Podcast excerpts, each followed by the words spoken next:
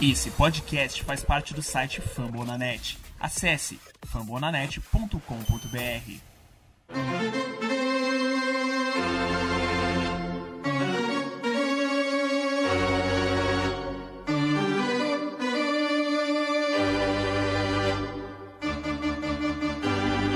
It's time for Dodger Baseball.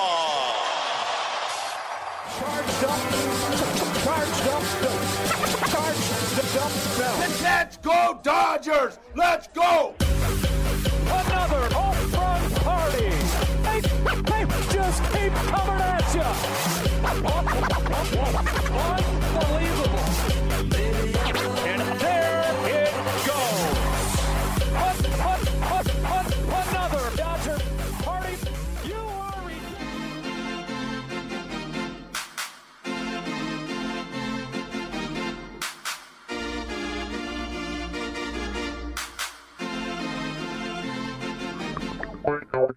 Porque o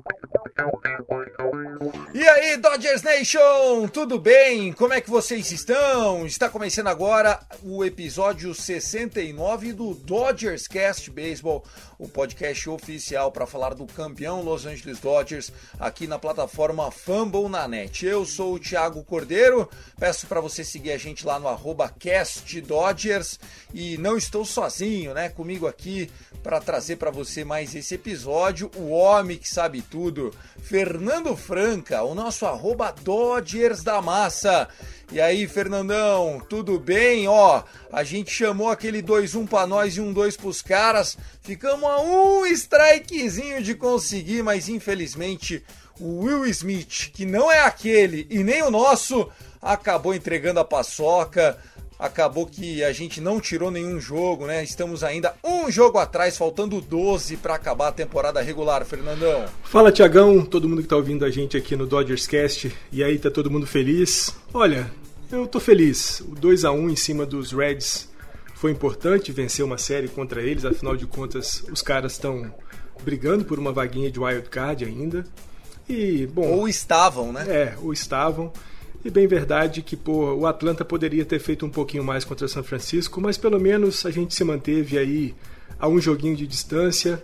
Vamos seguir ganhando os nossos jogos e torcer para que São Francisco tenha um tropeço aí no meio do caminho a gente possa tomar conta da divisão definitivamente. Legal, é isso, gente. O episódio tá bacana. Nós vamos falar sobre Max Scherzer, vamos falar sobre Clayton Kershaw, vamos falar sobre Corey Bellinger. Nós vamos trazer o show de Mookie Betts, né, nesse domingo. E não foi dentro de, quer dizer, foi dentro de campo, mas não foi com o bastão na mão, ou foi com o bastão na mão. Enfim, fica a história que vai ser contada, a história que ficou cada vez melhor ao longo do dia.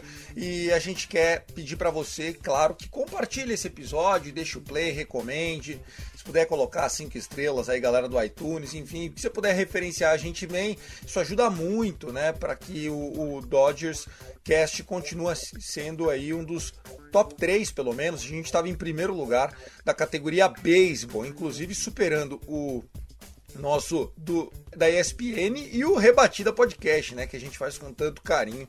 Então, o Dodgers Cash aí nos primeiros lugares da categoria de beisebol.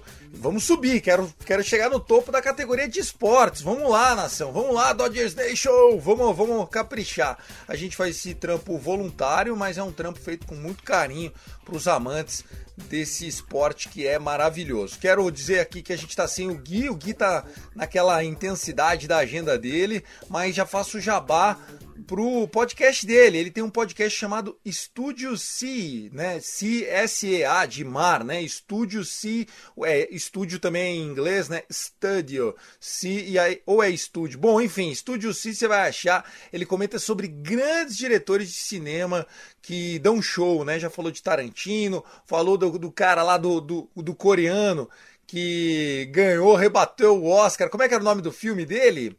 É, ai, o Parasita, fantástico, falou do Kim Jong-un, se eu não me engano, é, o cara que roubou a cena, né, com o Parasita, o filmaço.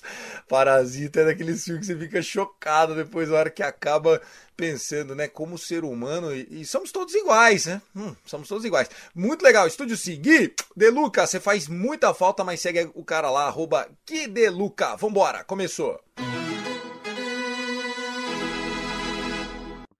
Fernandão, você escolhe. Nós vamos falar sobre Max Scherzer e Clayton Kershaw no começo ou já vamos contar essa história do Mookie Betts de cara? O que, que você prefere, meu? Vamos deixar a história do Mookie pro final pra gente poder arrematar o episódio, porque a história é muito legal. Ela começou muito bem com o Betts e terminou maravilhosamente bem. Maravilhosamente com o bem, torcedor é que recebeu o presente do Betts. É, vai ser muito legal contar essa história para quem ainda não acompanhou, né? Isso bombou no Twitter, Mookie Betts, né? Que é, que é um grande cara na comunidade do beisebol. E ele não consegue ser odiado nem pelos caras do Red Sox, que ele disse que não queria continuar. Falou, meu, respeito o time, fomos campeão, beleza, mas eu aqui eu não quero mais jogar. Por favor, me troquem.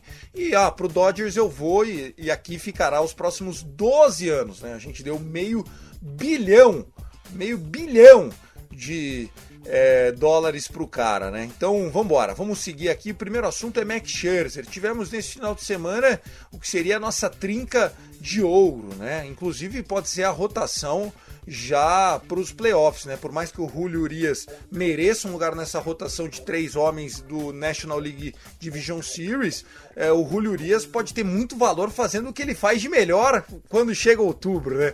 Pegando aquele jogo do segundo, levando pro oitavo, fechando o jogo quando precisa.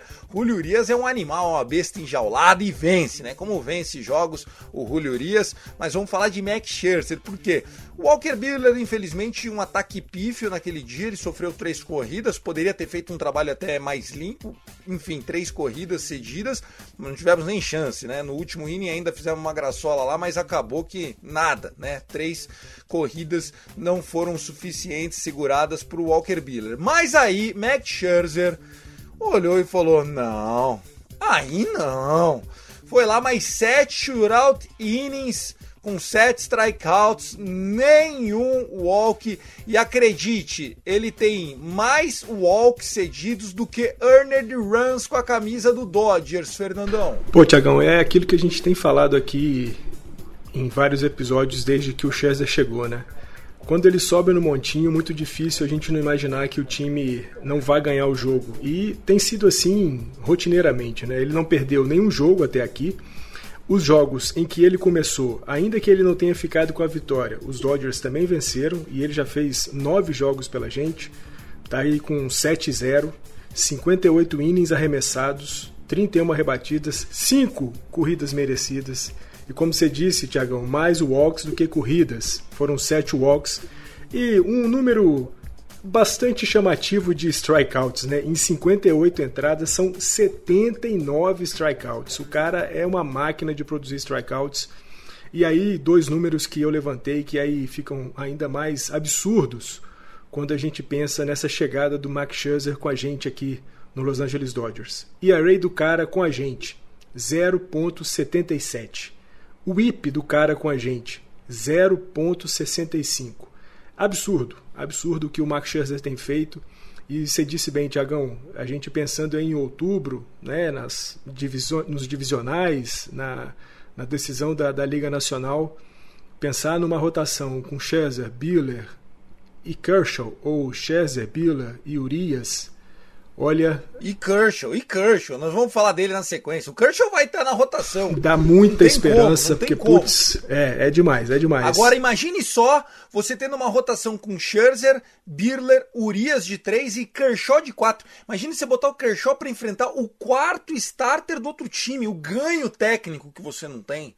A sua chance de vitória. Nós estamos falando do homem do homem, do ser humano, em 130 anos de beisebol, para mais, né, 140, 150 anos de beisebol, que tem o menor ERA da história, de todos, de todos, do tempo do Baby Root, antes do Guaraná com rolha, antes do cachorro com linguiça. Quem tem o menor ERA? Quem? Hã? Vem do Texas, só jogou por um time, Clayton Kershaw. E ele pode ser o, o starter 4, né? É que eu tô projetando para division, é, o Division Series, porque são cinco jogos e a rotação ali é de três, né? Normalmente, né? O que se faz, e aí eu acho que o Kershaw tem que entrar. Walker Buehler e Scherzer né? Não tem nem que conversar. E aí você vai olhar pra cara do Julio Urias e falar: Julio, Você é mais novo, calma, respira, vamos lá, papai gosta de você, se prepara que o nós vamos, nós vamos passar, calma, você vai ter mais uma World Series. Quer ficar no quadro? Quer? Quer fechar o jogo 7? Então vamos embora, vem comigo. Tem que ter essa conversa com o Julio Urias, porque o Max Scherzer tem feito história. Inclusive, eu vi um pessoal da, da Blue Heaven, né, comentando que o Max Scherzer poderia ser o maior é, free agent pickup da história da MLB, né? O, o homem que foi dra é, draftado, não, foi escolhido no meio do ano na free agent e que melhor rendeu, né? E aí o pessoal tava discutindo, lembraram do Cici Sabatia, o Cici Sabatia que é, era do Milwaukee Brewers, né? É, nossa, e o Cici Sabatia era gordaço, né? ele era muito gordão. E aí ele foi pro Cleveland Indians. E aí chegou no. Na verdade, o contrário, né? Ele estava no Cleveland Indians e foi para o Milwaukee Brewers. E aí, é, ele começou a startar a cada três dias, Fernandão. Então, ele jogava um dia, descansava três e ia de novo, ia de novo, ia de novo. Ele fez 17 starts da trade deadline até o final do ano. 17. O Scherzer vai ter feito 11. O cara fez 17 né? E também teve um ERA sub 2, né? É que o que o Scherzer está fazendo, ele está num modo de foco que é, é, é, muito legal, né? Não sei se vocês reparam muito em, em, hábito comportamental dos jogadores, mas o Scherzer, eu já peguei o jeitão dele, Fernandão. Vê se eu estou fazendo certinho.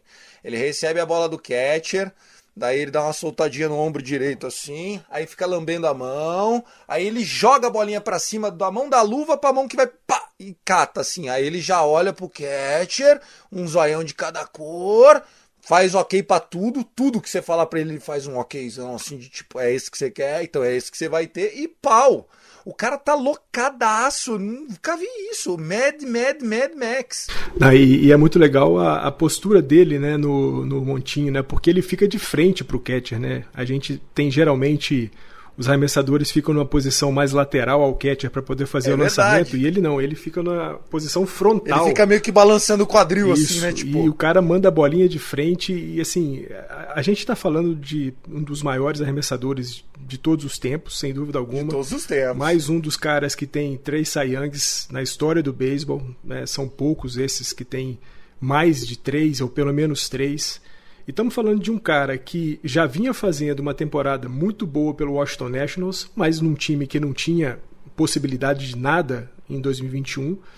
E nessa troca que trouxe ele e o Trey Turner pra gente, ele chegou nos Dodgers com a nítida noção de que é o seguinte, aqui é o meu lugar para conseguir mais um World Series. E o cara tá jogando todos os jogos como se fosse um jogo 7 de World Series ele só entra para ganhar, não tem um refresco, não tem um dia que ele fala assim, pô, vou jogar um pouquinho menor aqui hoje, exceto naquele jogo que ele sentiu a coxa, sentiu um problema muscular, mas mesmo assim ele fez seis entradas, ganhou o jogo, arremessou demais, mais uma atuação sensacional. Então, assim, nós estamos falando de um cara gigantesco que, além de ser é, o maior ou um dos maiores, nós estamos falando de um cara que inspira o time o tempo inteiro. E a gente fala, eu já falei isso aqui inúmeras vezes no Dodgers Cast a cada vez que ele vai no montinho, o time joga um pouco mais porque sabe que com o, Clay, com o Max Scherzer tem que ganhar. Esse cara ele vai arremessar para o time ganhar porque ele vai dar todas as condições para que o time não sofra corridas e aí cabe ao ataque produzir as corridas necessárias para trazer a vitória e é isso que o time tem feito com o Max Scherzer no montinho. Perfeito, exatamente essa avaliação que eu faço e, e, e, o Max Scherzer ele melhora todo o ambiente, né? É um cara que traz descanso para o bullpen, é um cara que traz é, segurança para o ataque, porque sabe que naquele dia é um dia que dá para se arriscar um pouco mais, a ser um pouco mais agressivo, porque nós vamos ter é, a condição de um pitcher segurar ali bonito. E eu tenho é, muito, muito prazer em ter visto esse cara agora com a camisa do Dodgers. Né? Mesmo que ele vá embora, né, e aconteça o que aconteceu, por exemplo, com o Yu Darvish, que veio e foi embora, é, nós estamos falando de um cara que está conquistando todo mundo, né? Não só pelas atuações, mas pelo exemplo, pelo foco. Dia de bullpen dele, ele vai vestido exatamente como ele vai para o jogo, exatamente. Ele mete chuteira, dá nó apertado, Cara, cara faz todo, todo, todo o ritual como se ele fosse jogar, tá lá bonitinho e ele exige que a galera também fique vestida para jogo. Tipo, eu não tô saindo de casa, eu não tô tirando o casaco para brincar, né, Fernandão? Ah, e tem aquela história, né, o Tiagão, que a gente fala no futebol, né? Jogo, jogo, treino é treino. Pro, pro Chester, não. Treino é jogo e jogo é morte. Então o cara vai com tudo. Ele quer treinar como se fosse jogo porque ele já quer construir o pensamento dele para o jogo e ele quer também com que os caras que vão jogar com ele também construam já a sua mentalidade para poder entrar para o jogo, mesmo que seja ainda uma sessão de bullpen, mesmo que seja ainda treinamento. Então é isso. Para o Scherzer, treino é jogo e jogo é morte. Legal demais. A gente está falando de um cara que está tendo números tão espetaculares, né, tão sensacionais, que se você for comparar com os menores números da carreira do Kershaw, os menores no sentido de os melhores, né? Por exemplo, em 2016, o nosso Cleitinho, ele terminou o ano com um ERA de 1,69. Imagina se terminar o ano 1,69. E o, o IP dele de 0,72. Né? Hoje, o Max Scherzer, obviamente, ele está com o ERA de 2 baixinho, 2,0. Né, o, o, o Max Scherzer. E o IP dele, eu não, se eu não estou enganado aqui, deixa eu só acompanhar como é que está esse, esse ano aqui. Ah, pá, pá, pá. Eu não consegui ver o IP dele no total, tá? Mas o ERA dele tá simplesmente ridículo, né? Um cara que está fazendo uma temporada histórica e ele está feliz da vida, o Dodgers está feliz com ele, ele está com 37 anos, mas sem nenhum sinal de que está é, baixando do acelerador e ele é, apesar de ser mais velho que o, o Clayton Kershaw, ele começou um ano depois do Kershaw, né? A carreira dele é, o, o, Kershaw, apesar de ser mais novo, tem uma bagagem um pouquinho maior ainda do que o Clayton Kershaw, né? É, o, o Clayton pelo menos teve num time com um pouco mais de sucesso, né? Ele pegou um Dodgers que ali do início da década de 10 do ano 2000 é um time que sempre apareceu é, em playoffs e o, o Scherzer nem sempre jogou num time que pudesse ir para os playoffs, talvez isso conte, faça a diferença. Mas, pô, nós estamos falando de dois, de dois dos grandes é, arremessadores. E, Tiagão, só para poder te dizer, e a array do, do Scherzer é geral em 2021, 2.08.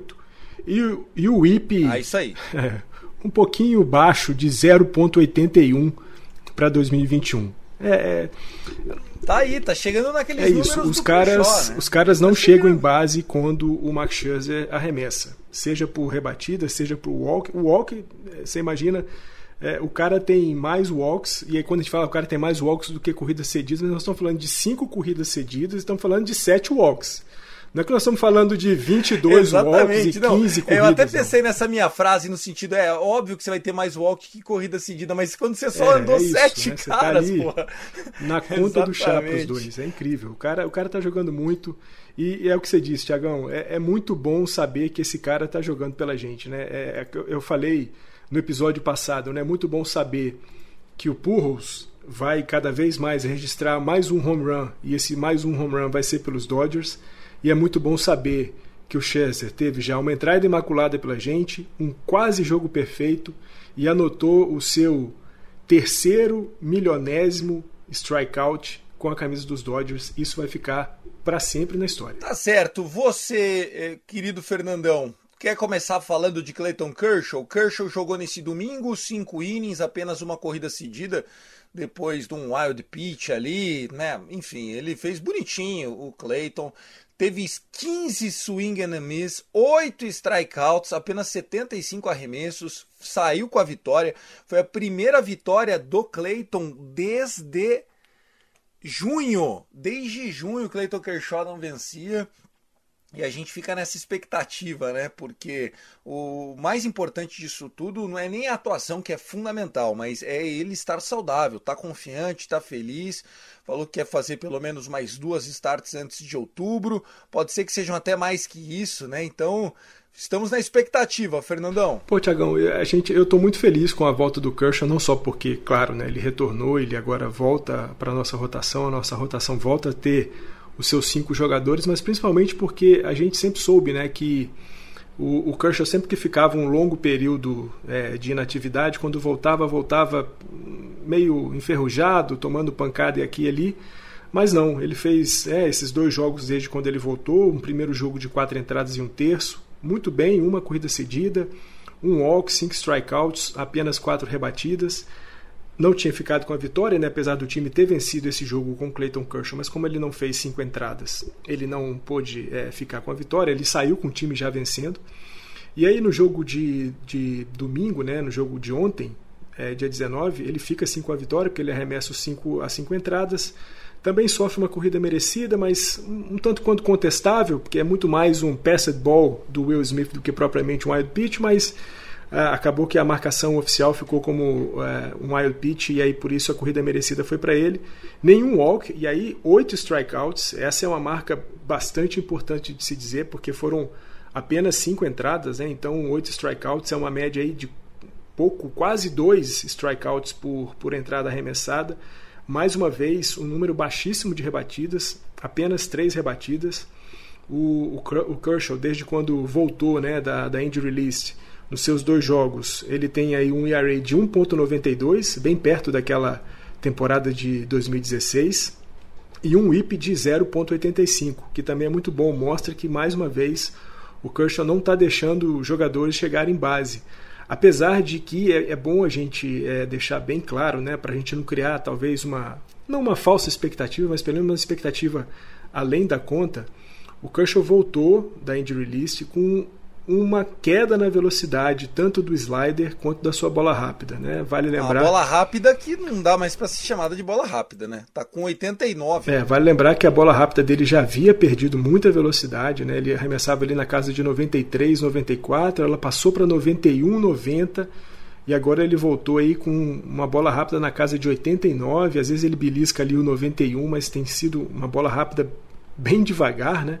E o slider perdeu um pouquinho de velocidade, apesar de que nessa perda de velocidade. Isso é bom, isso é bom. Ele ganhou melhor localização, né? Então essa, essa perda de velocidade é compensada por um, uma melhor localização e isso aí fica, fica bom. Então é, é bom a gente deixar isso bem claro, né? Porque é, a gente pegou o time do Cincinnati Reds, que é um bom time, é um time que ainda está brigando por alguma coisa nessa temporada de 2021, mas é, não é o, o, time que tem os melhores rebatedores, os caras que a gente vai ter mais, mais medo, principalmente porque ontem eles jogaram sem o Jesse Winker, jogaram sem o Joey Votto, né? O Joey Votto quando entrou rebateu um home run em cima do, do, do Tony Gonsolin. Então a gente pegou um, um, um, Cincinnati Reds um pouco desfalcado ali dos seus melhores é, rebatedores. Então é bom a gente ficar ligado para jogos né, de playoffs, jogos contra times com um ataque mais poderoso, perceber como é que o Clayton Kershaw vai reagir. Mas a verdade é que nos dois jogos contra Arizona e contra Cincinnati, ele fez o, o que se esperava que ele fizesse e até mais, porque como eu disse, né, a gente sempre vê um Clayton Kershaw voltando de lesão um pouco claudicante e dessa vez não, ele voltou firme, está arremessando bem, com poucos walks, que isso é muito importante. Ele estava com uma taxa de walk muito grande é, antes dele sair para a lesão é, cedendo bases de graça e agora ele voltou, cedeu só um walk em, em dois jogos, com 13 strikeouts, então ele está com localização boa, está com isso que o Thiagão falou, que é o swing and miss, né? ele está induzindo pessoas, os rebatedores a irem no swing, no vazio, e só sete rebatidas né, contra ele, isso é muito bom. É, é uma visão boa para outubro, mas ainda que a gente tenha que deixar aí uma reticênciazinha com relação à velocidade da bola rápida do Clayton Kershaw, a gente precisa, talvez, né, na medida que ele for pegando de novo o ritmo, fortalecendo o braço, essa velocidade suba um pouco, porque realmente uma bola rápida de 89 milhas por hora é, é, perigosa, é bem rebatível. Legal, eu acho muito, muito legal a gente ver o Clayton Kershaw jogar, né? O cara que, obviamente, tem hora que o juizão dá uma ajudada, né?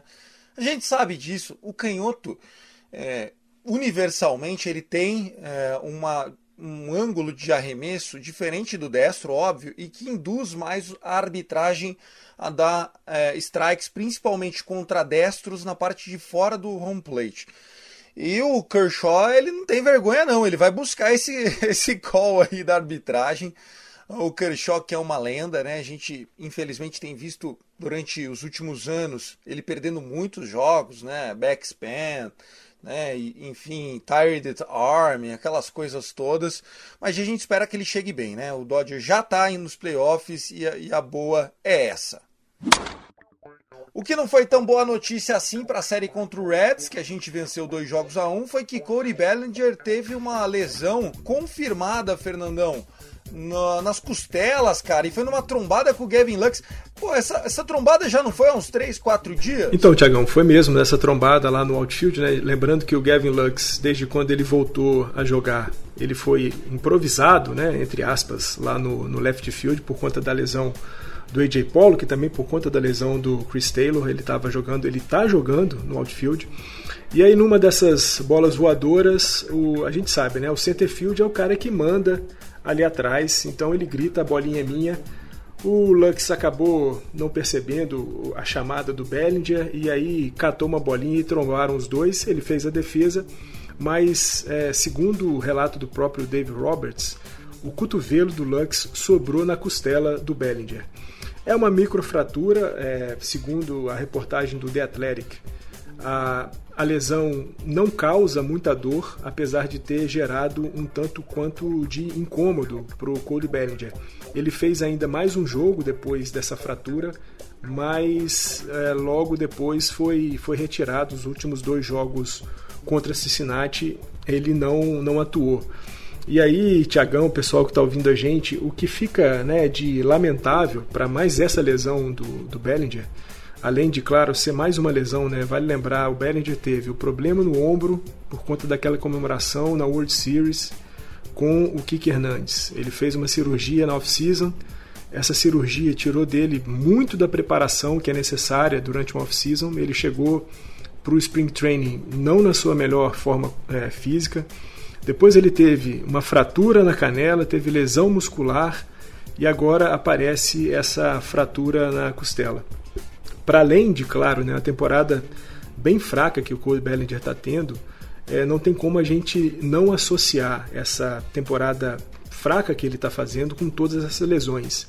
E aí, Tiagão, além disso, né, é claro, é, é, claro que a parte física é fundamental, mas aí a parte psicológica começa a entrar em jogo e essa, quando não é bem tratada, as coisas ficam pior ainda. A, nessa reportagem do The Athletic, tem uma aspa do, do Dave Roberts, onde ele fala que o Cody Bellinger começa a adotar um comportamento de o seguinte: a, o problema sou eu. E aí isso é difícil, né? Quando você começa a se colocar como o problema da sua vida, é difícil você recuperar, porque aí a cabeça já está indo embora. Você já começa com uma culpa a si próprio, e pior do que a culpa a si próprio, é o lance da autopiedade. Né? Essa, esse culpar tem como consequência direta uma certa autopiedade, e isso aí começa a complicar muito para o Cody Bellinger. O Dave Roberts tratou logo de dizer que, que ele não deve pensar dessa maneira, porque afinal de contas, isso é o esporte, o beisebol é assim, vai ter uma fase que as coisas não vão dar muito certo, você não vai encontrar o seu melhor é, é, é físico, você não vai encontrar a sua melhor técnica, o seu melhor jeito de jogar mas o lance é continuar trabalhando para que as coisas voltem a dar certo. E a gente já falou aqui inúmeras vezes. Vai voltar a dar certo. Porque nós estamos falando, e aí eu vou ter que ressaltar, do cara que já foi Rook of the Year, que é luva de ouro, que é Silver Slugger, que é MVP. Pô, nós estamos falando de um dos melhores jogadores dos últimos cinco anos de MLB. É, não estamos falando de um cara que apareceu do nada, foi o Rook of the Year, mas depois desapareceu. Não. Nós estamos falando de um cara que foi o Rook of the Year, mas depois ele ganhou todos os prêmios que podem ser é, levados por um grande jogador. E o Bellinger é um grande jogador, é um cara que rebate muito, mas de 2020 para cá as coisas deram uma desandada.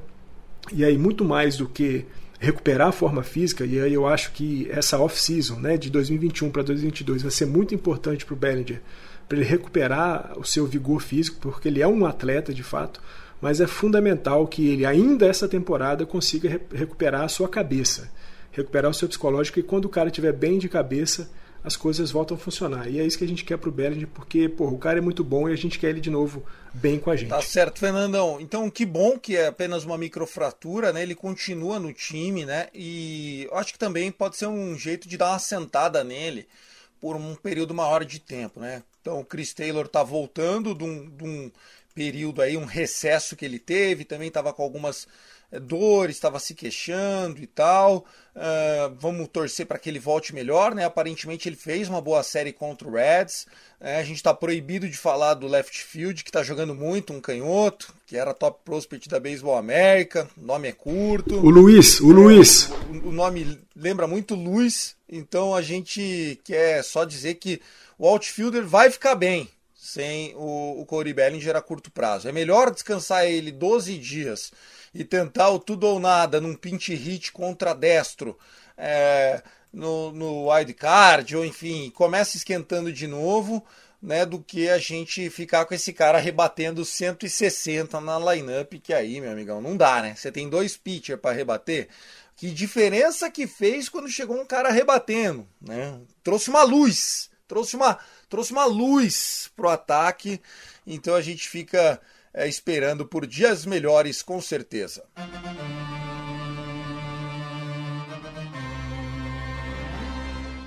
Todos os caminhos, todas as atenções nos levam para a montanha. Né? Nós teremos nessa semana seis partidas. Voltamos com o Dodgers Cash no início da próxima semana, antes da última homestand contra Padres e contra Brewers. Agora é a hora de encarar a montanha e depois ir até o deserto. Olha que bonito isso. Nós vamos para Denver e depois para Arizona. Primeiro vamos falar sobre essa série contra o Rockies e é o seguinte o Rockies não tinha sido varrido por ninguém esse ano em casa e tomou a varrida contra o Giants. Então, o Dodgers, mais uma vez no detalhe, tem que tomar muito cuidado com essa série. Não estou dizendo que, ão, ão, ão, varrido obrigação, mas que vai ter que vencer a série no mínimo, se quiser ainda ter chance de conquistar a National League West, isso é inegável, hein, Fer? É, Tiagão, a gente entra em mais uma daquelas semanas, né? É, só para lembrar de que hoje, segunda-feira, quando a gente está gravando aqui, os Dodgers estão de folga, né? Estão ainda lá em Ohio, devem estar tá viajando agora de Cincinnati para Colorado, né? Para Denver. E é mais uma daquelas semanas que a gente vai fazer seis jogos e que ainda que o ão, ão, ão, varrer, varrer obrigação não seja tão obrigação assim, a gente tem que mirar seis jogos para fazer um 6 a 0 no final da semana. É, você lembrou bem aí, né? O Colorado não havia sido varrido dentro de casa por ninguém até jogar contra o San Francisco Giants.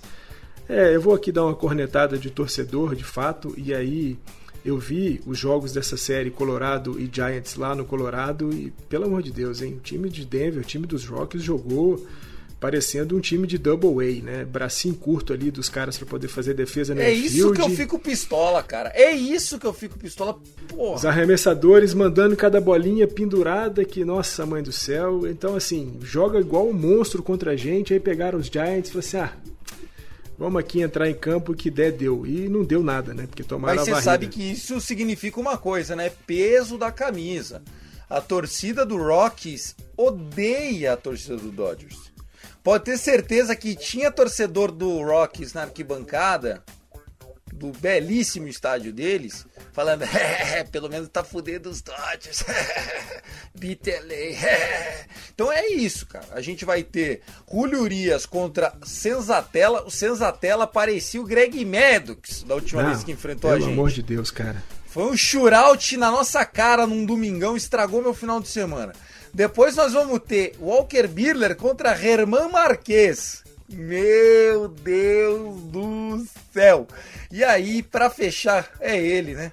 Max Scherzer no salve, por favor, contra o ótimo 2021 Kyle Friedman, né? O Freeland que tá recuperando aquela forma que trouxe ele como um bom free agent nos tempos em que o Rockies ainda se preocupava em ter boas equipes. É, é Tiagão, se a gente vai ter aí é, um trio de potência no montinho, né? Urias, Biller e Schezer, os caras também vão vir com o que eles têm de melhor, né? Senzatella, Marques e Freeland, lembrando aí o Freeland, o canhoto, que sempre coloca a gente em, em maus lençóis. Mas, cara, é o que eu falei, né? É uma semana de seis jogos e é uma semana para 6 a 0 é, o time não pode entrar em, campo com outro pensamento que não seja o 6 a 0 Sei que você fala que é para 6 a 0 mas é improvável que aconteça. É quase que impossível que aconteça. Por quê? Porque são duas séries fora de casa. É muito raro você sair para seis jogos fora de casa e vencer os seis. Sempre vai ter um jogo que você vai escapar, seu pitcher vai fazer merda, seu bullpen vai entregar um jogo apertado. Infelizmente, né? Infelizmente, a, a gente tem que ter esperança. A partir de agora, o São Francisco também está na estrada, né? A gente vai ter eles jogando três jogos contra o Padres e depois na sexta-feira, enquanto a gente está enfrentando o D-backs, os caras estão enfrentando o próprio Colorado Rockies. Só que daí bota o nariz de palhaço, é sem o German Marques, é sem o Freeland. Ou seja, é nabo no nosso, Fernandão. Não, é isso. A gente tem que lembrar de uma coisa: a gente perdeu uma série para Colorado dentro de casa. É absurdo isso, né? A gente perdeu uma série lá no Dodger Stadium de três jogos. Tá fazendo falta. E aí tá essa série falta. tá fazendo falta e de alguma maneira, agora, no Colorado, a gente tem que recuperar aqueles dois jogos que nós perdemos. É, é improvável uma varrida, o Tiagão falou aqui, né? Se tem uma, uma relação de ódio entre torcidas, essa torcida do, dos Rocks contra os Dodgers, é, vale lembrar, né?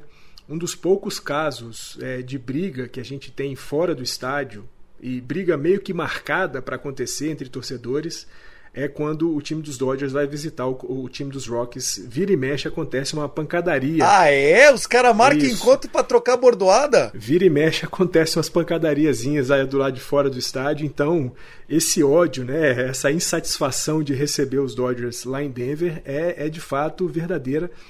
Mas, cara, eu acho que assim, é, se, o, se o time dos Dodgers está buscando ainda é, o título da divisão e ficar em primeiro, fugir desse joguinho de wild card e começar só lá no divisional, precisa varrer. E aí eu vou de novo aqui me livrar da minha má fase de Nostradamus. Eu não estou fazendo previsão alguma. Eu estou só dizendo. Não é previsão, isso. é sonho. Estou só dizendo que é o seguinte: para esse momento que nós estamos, faltando 12 jogos, são esses seis dessa semana e os seis da próxima semana.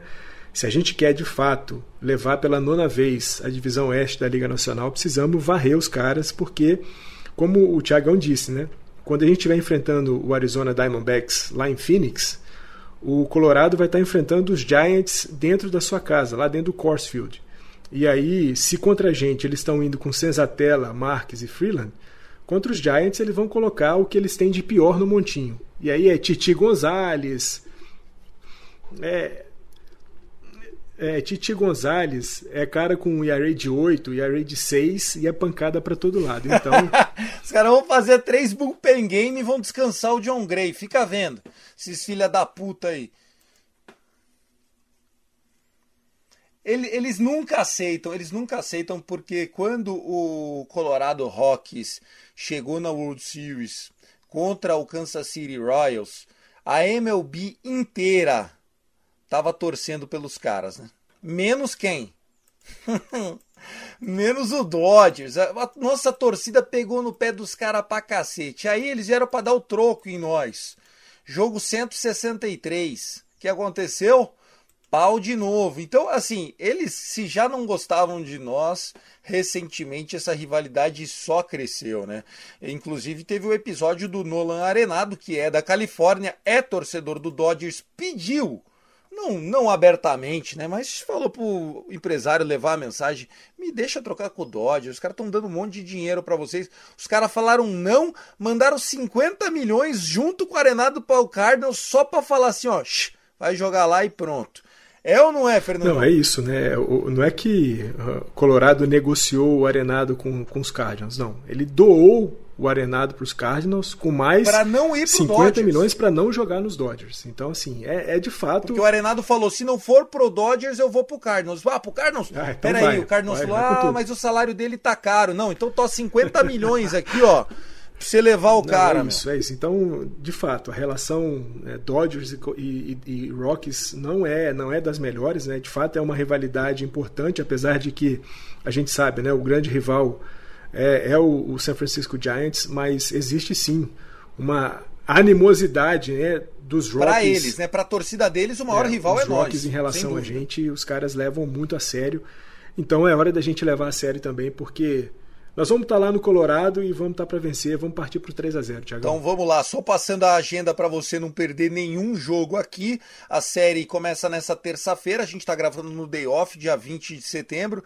O jogo da terça-feira é às 9h40 da noite. O Julio Urias entrando em campo buscando é, um, um, uma tentativa de ser é, recordista do número de vitórias para um ano com a camisa do Dodgers, né? O recorde de vitórias numa mesma temporada com a camisa do Dodgers é 21 vitórias. Clayton Kershaw e Orel Hershiser, se eu não me engano. E o, o Urias tem mais 3 starts e 18 vitórias. Se ganhar o jogo 19, 20 e 21, vai igualar o Clayton Kershaw e vai colocar ele como, vamos dizer assim, um dos concorrentes a esse Young, né? Porque normalmente pitcher que ganha 21 jogos acaba levando o Young, Fernandão. É a chance do Mexican Boy fazer bonito. Então estamos na torcida, ele é canhoto, tem tudo para fazer um bom jogo. A gente foi humilhado pelo Senzatella é, em casa na última partida. Espero que os caras vejam tape e se preparem melhor do que foi no último jogo. Depois, 9h40 da noite de novo. Eu gosto desse horário, acaba por volta de uma da manhã a partida. Walker Buehler pegando o Herman Marques, né, os, os grandes aces dessas duas equipes, né? E depois, hum, já prepara o Alvará, hein? Quinta-feira, 4 e 10 da tarde, Afternoon Baseball! Vamos ter Max Scherzer contra Kyle Freeland. Jogaço! Jogo de dia do Max Scherzer. Tem uma teoria que eu vou guardar até a véspera do wildcard se acontecer. Max Scherzer de dia, um day game. 4 e 10 da tarde, horário de Brasília, 3 e 10 da tarde, horário de Denver. Vai ser um daqueles dias que é uma lua em cima, assim, um solzão desse tamanho em cima do Coors Field, lá que os caras jogam de antirreflexivo na pele, aqueles óculos que tem duas lentes, bonezão entalado na testa, e a gente vai ver o Dodgers, se Deus quiser, fazendo a lição de casa. Também acredito que dá para varrer, mas eu não acho provável acontecer. Saímos das montanhas, descemos para o deserto. É, as cobras, the snakes, las serpientes, segundo o City Connection deles, né? Vamos enfrentar os caras. 10h40 da noite da sexta-feira, Clayton Kershaw sextando com a gente, pegando o Humberto Castellanos. No sábado, o jogo é 9h10 da noite. O Catman Tony Gonsolin jogando contra o Zach Gallen. E vamos ter Julio Urias tentando ainda sua épica, né? Se ainda tiver chance, é porque a gente ganhou o jogo dessa terça-feira. Vamos torcer para estar tá com vida ainda, enfrentando no domingão.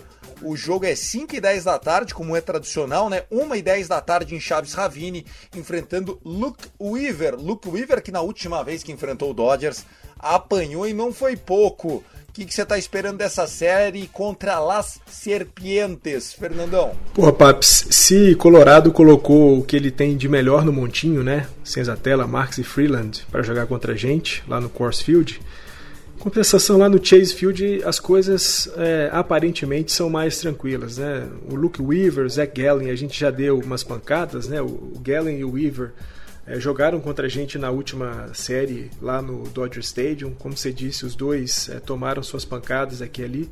O Zach Allen demorou um pouquinho para apanhar, mas quando começou a apanhar, gostou. E aí foi assim até a sua saída do jogo. Então, é, a gente está falando de um time que já está com mais de 100 derrotas, né, Tiagão? É, temporada lamentável, cara, né? Do, esses gostam de perder um jogo. É, né? Temporada lamentável do, do Arizona Diamondbacks. Esse aí, os caras voltam no vestiário, Fernandão, técnico, olha, que vocês estão olhando? Vocês queriam o quê? Que a gente fosse lá e ganhasse, pô. É, é, isso aí. E assim, assim como o, o Chicago Cubs se desfez, né, durante a trade deadline, o time do Arizona também perdeu algumas peças importantes, então Ainda tem ali o Ketel Marte, que é um cara é, legal de se assistir, um cara bom, mas o resto do time é bastante frágil, né? Tanto os jogadores de posição, a própria rotação é, é frágil e o bullpen é bem fraco, né? Se a rotação é frágil, o bullpen é de fato bem fraco. E aí é, a gente está jogando com Kershaw, com Gonzolin e com Urias. É, o Kershaw mostrou né, bons jogos desde o seu retorno, a gente já falou dele por aqui. O Gonzalo ainda está um pouco no sobe e desce, né? Um primeiro jogo razoável, um segundo jogo muito bom. ele entrou nesse domingo para poder fazer umas entradas contra o Cincinnati Reds, né, no jogo em que o, Kershaw foi o starter. Fez duas entradas muito boas, mas aí quando ele foi começar a terceira entrada dele no jogo, aí já tomou umas pancadas aqui e ali, cedeu o home run, três corridas merecidas. É, a gente até discutiu um pouco lá no grupo, né? Falando que o Gonzolin ainda precisa pegar um ritmo. E eu acho que um jogo contra o Zach Gallen contra o time do Arizona Diamondbacks é um bom jogo. Ele também jogou na série contra os Diamondbacks lá no, no, no nosso, no nosso estádio, no Dodger Stadium. Então eu acho que é bom para o Gonzolin poder, poder é, voltar a arremessar bem, poder reencontrar o, o, bom do seu jogo. E a gente fecha o Urias arremessando contra o Luke Weaver. E aí sim é, a chance de que a gente tenha vitória é muito grande. É, se contra o Colorado o 3 a 0 é possível, mas não é muito, não é, é improvável. É, contra o Arizona, o 3 a 0 é possível, é provável e é quase certo que ele venha, porque é, a gente vai também estar tá sabendo de alguns resultados é, do São Francisco e quem sabe isso também não, não nos anime. Tiagão, semana de seis jogos, eu estou apostando muito num 6 a 0 mas eu vou ser conservador e aí vou ficar com você. Se vier um 5 a 1 tá de bom tamanho e é torcer para o time dos padres, né, que está com um ambiente maravilhoso no dogout, tentar vencer o time de São Francisco aí nessa série que eles vão fazer de três jogos. Quem sabe um 2 a 1 para os padres. Ver aí o, o Tati Júnior e o Machado se abraçando. É mais fácil vaca voar do que os caras ganhar essa série. Um jogo, até acho que dá para ganhar. É a mesma teoria. Eu acho que assim, hoje, hoje, com o grau de pitching que nós vamos enfrentar do Colorado Rockies e, e o versus o humor do dugout do, do, do Padres, eu acho que a densidade de força é igual, tá? É, eu acho que tem muita chance da gente vencer a série por 2 a 1 e os caras também vencerem a série por 2 a 1 e a gente continuar um game behind. E aí nós vamos para o final de semana, onde eles vão enfrentar o Colorado Rockies e nós vamos enfrentar o D-Backs. E aí eu acho que nós vamos ter um adversário mais fraco, né? E aí vai que a gente consegue essa varrida, fechando esse 5 a 1 que você projetou, né?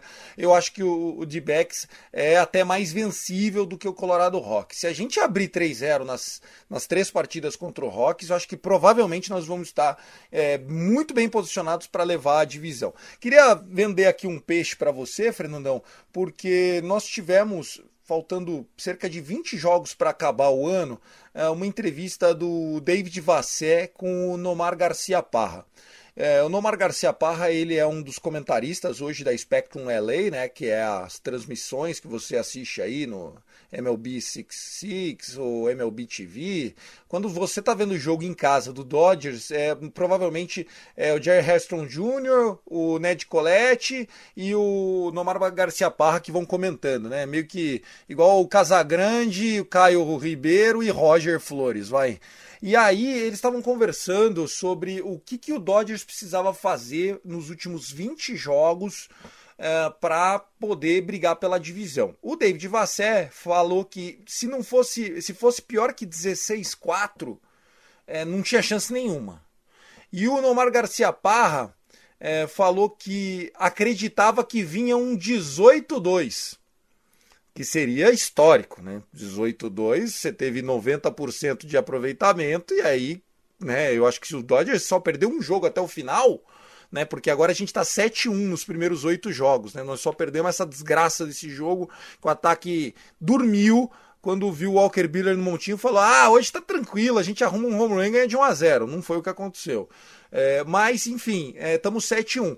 Faltando 12 jogos para acabar, eu acho que um 10-2 é possível. Um 10-2 é real principalmente com o, Milwaukee Brewers jogando seus starters, que com certeza a gente vai ver um pouquinho de Woodruff, Corbin Burns, mas eu não sei se esses caras vêm para 7 oito entradas no pau. Não tem por que os caras fazerem isso. Não tem. Jogar cinco entradas, 70, 80 arremessos, só para não perder a rotação, um extra day rest aqui ali. Eu acho que o Brewers vai chegar na maciota até para não mostrar o plano de jogo para o Dodgers, que é um adversário potencial deles para o National League Championship Series, né?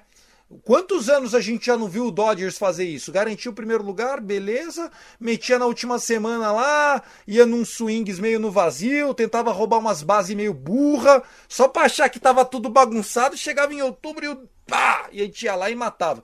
Então eu acho que nem Nomar nem Vassé, eu acho que dá para buscar o 17-3 aí. A gente começou 7-1, tem que ir 10-2 agora, Fernandão. Tiagão, eu acho que também essa, essa previsão aí do, do Garcia Parra tá ah, quase impossível de acontecer, né? Porque imagine que a gente tá 7-1 com mais esses 12 jogos, a gente tem que fazer um 11-1 daqui para frente, lembrando que a gente vai fazer essa série contra Colorado, depois a gente tem uma série em casa contra os Padres e também uma série em casa contra o, os Brewers.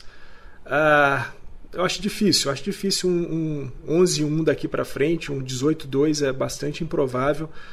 Eu tô mais com, com o Vassé. 16-4 eu acho bem possível. 9-3 agora você acha que dá chance do, do Giants. É, é, você acha que dá chance do Giants é, perder mais que a gente? Tiagão, eu acho que vai, vai, depender muito dessa série deles contra San Diego. Se San Diego ainda é, conseguir ficar no páreo. Puta que pariu, San Diego. Torcer para vocês é uma merda, San Diego. Vai depender muito disso. Se San Diego conseguir ainda ficar no páreo, eu acho que dá para imaginar. Então, olha nós aqui no Dodgers Cast analisando Padres. Eles têm Musgrove contra o Gaussman. O Gaussman tem apanhado muito recentemente. Acho que o Padres, ó. Hum, Padres pode dar jogo aqui. Vamos, é, vamos e, nos iludir. E o, e o Joey Musgrove é o cara mais estável da rotação dos Padres. Sim, então é, é, uma boa, é um bom duelo, um bom duelo. Só que, meu Deus, nenhum dos dois times tem anunciado os, arremessadores de quarta, então é bullpen para os dois lados. É aí você sabe que o bullpen do, do Giants é muito melhor que o bullpen do Padres, muito melhor. É, é outra outro patamar, é 20 jogos de vantagem, né? E o Logan Webb, que hoje é o grande ace deles, é o cara que provavelmente a gente toparia com eles num jogo 163, inclusive Olha como as coisas são. Olha que coincidência do Gabe Kepler. Olha como ele tem visão. O Logan Webb está alinhado no mesmo dia de quem, você acha? Max Scherzer. Max Scherzer. Gabe Kepler é um baita do manager. Que filho da puta. Os caras acertaram. Depois aquele Bock lá que arrebentou com a gente também durante anos. Os caras arrumaram outro baita manager. Parabéns aí à direção dos caras. Que tem um, um, um ex-Dodgers no comando, né? O general manager era um dos assistentes do Grigman Group, né? Escolhido pelo Andrew Friedman, que escolheu o Andrew Friedman como vice-presidente de operações de beisebol, que é o nome técnico que dá ao nosso general manager. Não, é, e assim, então é isso. Acho que é o Farhan Zaid, né? O nome do cara que está agora Farhan como, Zaid, como general manager lá do, do São Francisco. E, pô, é assim, é, um, é outro cara excepcional. É mais um desses caras que. Da planilha, olha, né? olha para um jogador lá na planilha que está com um ERA de 5 e rebatendo para 16% e fala: contrata esse cara aí que nós vamos fazer esse cara ficar bom aqui. E é o que acontece. Né? Então, o Farhan Zaid é da mesma escola de Billy Bean, de Andrew Friedman, né? Os caras sabem tirar o melhor do jogador que não está aparecendo muito. É, haja vista aí Lamont Wade Jr., cara que veio lá do Minnesota Twins para o São Francisco, o Minnesota dispensou o cara e o cara está rebatendo muito, jogando muito lá em São Francisco. Então eu acho que passa muito por essa série de São Francisco contra San Diego agora. Se San Diego ainda se mantiver vivo, é bom para gente, porque por um lado eles têm mais uma série contra o, o San Francisco e aí e é a última série, né? E eles vão querer vencer para poder se colocar ainda como wild card, ao mesmo tempo que é ruim para gente, porque a gente vai pegar os caras de novo, ainda bem que dentro de casa. E aí dá para tentar buscar uma varrida de novo, né? Lembrando que as duas últimas séries que nós fizemos contra San Diego foram duas varridas, 3 a 0 lá em San Diego e 3 a 0 no Dodger Stadium. E olha que engraçado, é, o Farhan Zaid é, e o Andrew Friedman Olha que coincidência que você só fica sabendo aqui no Dodgers Cast. Eles trabalharam juntos, o Andrew Friedman era chefe do Farhan Zaid, né?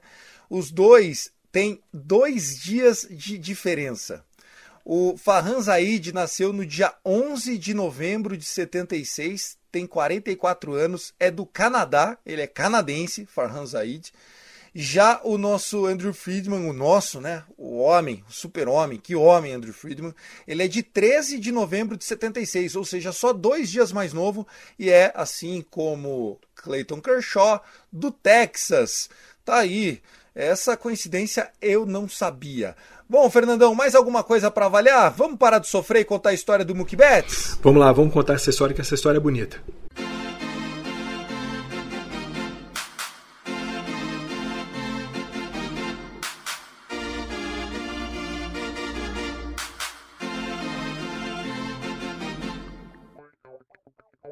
Bom, é isso. Hoje a gente nem vai fazer rapidinha para não estourar muito o nosso tempo. Quero agradecer a todos vocês que já chegaram até aqui do Dodgers Cast. Lembrando que você pode fazer parte de um grupo de WhatsApp é, gratuito, exclusivo aí para quem torce pro Dodgers. Manda uma DM lá no arroba Dodgers da Massa ou para mim no arroba Cast Dodgers. Segue não só o Dodgers da Massa, como o Cast Dodgers, como também o Gui Deluca, nosso parceirão. Ele que não pôde gravar aqui com a gente hoje. Quero é, dizer que aconteceu nesse domingo um negócio fantástico, né? Quando o Tony Gonsolin entrou para arremessar na sexta entrada, ele deu de frente com o TJ Friedel. TJ Friedel estava na segunda oportunidade de rebatida da sua carreira. Estava fazendo um pinch hit no lugar do pitch spot. Né, o, Wade Miley já tinha apanhado, já tinha saído faz tempo, estava um reliever lá, ele entrou para rebater o Tony Gonsolin e ele, destro, pegou uma bola pendurada do Gonsolin, que não estava nos seus melhores dias, e mandou para o campo oposto. Pá! Saiu a bola.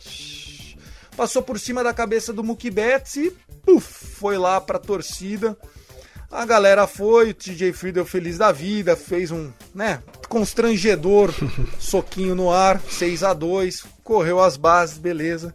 E aí no dugout os caras fizeram puta bolinha, né? Puxa, seria legal se tivesse a bolinha, aquele sinal de bolinha. O Mookie Betts falou: "Bom, eu vi o cara que pegou". E começou: "Ah, ah, o cara mesmo não viu, quem viu foi o amigo do lado, encostou, o Mookie Betts fez assim pro cara: "Manda a bolinha pra mim". O cara nem pensou, catou e já jogou a bolinha de volta. A bola pingou no chão, o Betts fez o field e já mandou a bola para primeira base do, do Reds. Pá, beleza, até aí a história já era ótima. Mookie Betts se preocupou em achar a bolinha para o adversário. Mas o Mookie Betts pensou assim, porra, o cara foi tão legal, né, meu? Eu tava gritando lá, me viram, avisaram, o cara já jogou, nem reclamou. Vou dar um presente pra esse cara. Foi lá pro dugout, na segunda metade do inning lá, do inning 7, ele vem com um taco dele, um taco Mookie Betts, assinado Mookie Betts, e entrega pro rapaz pelo muro. Inclusive é a foto de capa desse episódio. Só você abrir aí seu Spotify, que tá lá a capinha, ou no site Fambonanet. Bom, o rapaz ganhou o taco, todo mundo estava feliz, mas a história ficou ainda melhor, Fernandão. Pô, a história ficou ainda melhor, Tiagão, porque, é, como eu disse, né, lá no, fiz um tweet por conta dessa história. É, o cara foi muito gentil de ceder a bolinha do home run, porque afinal de contas não era só o primeiro home run do Friedel, era a primeira rebatida válida do Friedel. Então foi um hit com home run que tornou ainda mais especial para ele. Ele devolveu a bolinha, o Betts deu o taco, ele ficou feliz de receber o taco do Betis, mas olhou para o lado e viu que tinha uma criança, um jovem é, torcedor dos Dodgers.